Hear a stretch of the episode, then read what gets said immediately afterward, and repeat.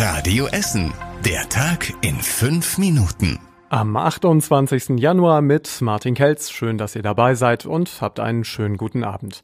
Die Polizei Essen hat schon seit Monaten mit Flyern von Corona-Skeptikern zu tun. Mindestens fünf verschiedene Faltblätter sind in Essen bisher aufgetaucht.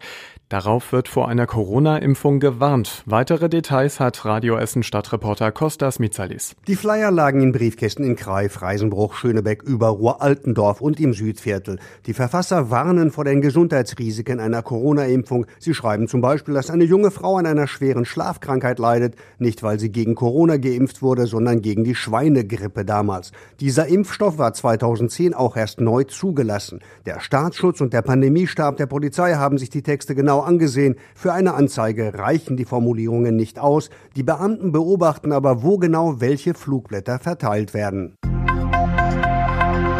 Die Essener Wirtschaft bleibt nach dem Brexit meist entspannt. Großbritannien hat zum Jahreswechsel den EU-Binnenmarkt endgültig verlassen.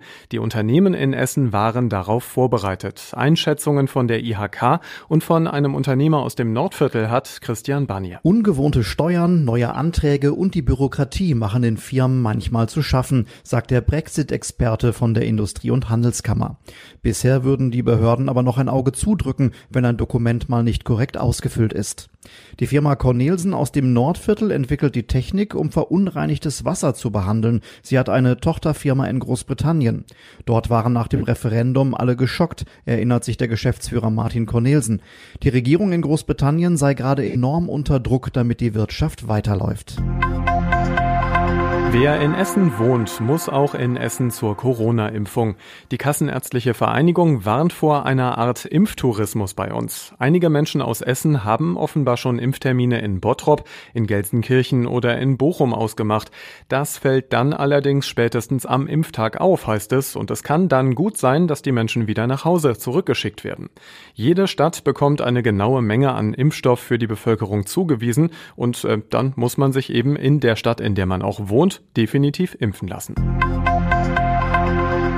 Die Essener Ruhrbahn meldet drastische Verluste durch die Corona-Pandemie. Immer weniger Menschen kaufen Fahrkarten hier bei uns. Im vergangenen Jahr sind deswegen die Einnahmen aus dem Ticketverkauf um rund 15 Millionen Euro eingebrochen. Diese Verluste werden teilweise durch den Rettungsschirm von Bund und Land aufgefangen. Durch den zweiten Lockdown sind die Fahrgastzahlen im Dezember und Januar aber weiter gesunken. Es sind etwa halb so viele Fahrgäste unterwegs wie normal. Die Tendenz ist weiter fallend, sagt die Ruhrbahn. Die anderen Verkehrsunternehmen Unternehmen bei uns im Ruhrgebiet haben sehr ähnliche Probleme. Und es gibt auch noch eine schöne Nachricht für ein Essener Unternehmen heute. Die völlig marode Leverkusener Rheinbrücke an der Autobahn 1 unten bei Köln wird auch mit Know-how aus Essen neu gebaut. Manche sagen ja Bröckelbrücke dazu. Ein Konsortium um Hochtief aus Essen hat den Auftrag bekommen. Auch die Firmen SEH und Max Bögel gehören dazu. Der Auftrag ist neu vergeben worden, weil die ursprünglich beauftragte Firma aus Österreich mangelhafte Stahlteile benutzen wollte. Diese Teile hatte sie in China bauen lassen. Und das war überregional wichtig. Die Ständige Impfkommission des Robert Koch Instituts empfiehlt, das Corona-Mittel von AstraZeneca nur für Menschen bis zum Alter von 65 Jahren zu verwenden. Bei älteren Personen sei die Wirksamkeit nicht ausreichend belegt. Das steht so im Entwurf der Kommission. Und Hartz-IV-Empfänger sollen demnächst kostenlose FFP2-Masken bekommen. Das haben Sozialminister Heil und Gesundheitsminister Spahn so vereinbart. Pro Person soll es zehn Masken geben. Und zum Schluss der Blick aufs Wetter. Der Abend und die Nacht sind bei uns weiter mild. Stellenweise gibt es etwas Regen und es bleibt windig, vor allem in der Nacht. Morgen ist es dann oft nass in Werden und in Rüttenscheid. Um neun Grad sind wir Essen morgen drin. Der Samstag wird dann etwas kühler. Es gibt Regen und ein paar Schneeschauer bei uns. Und das war der Tag in fünf Minuten heute an diesem Donnerstag.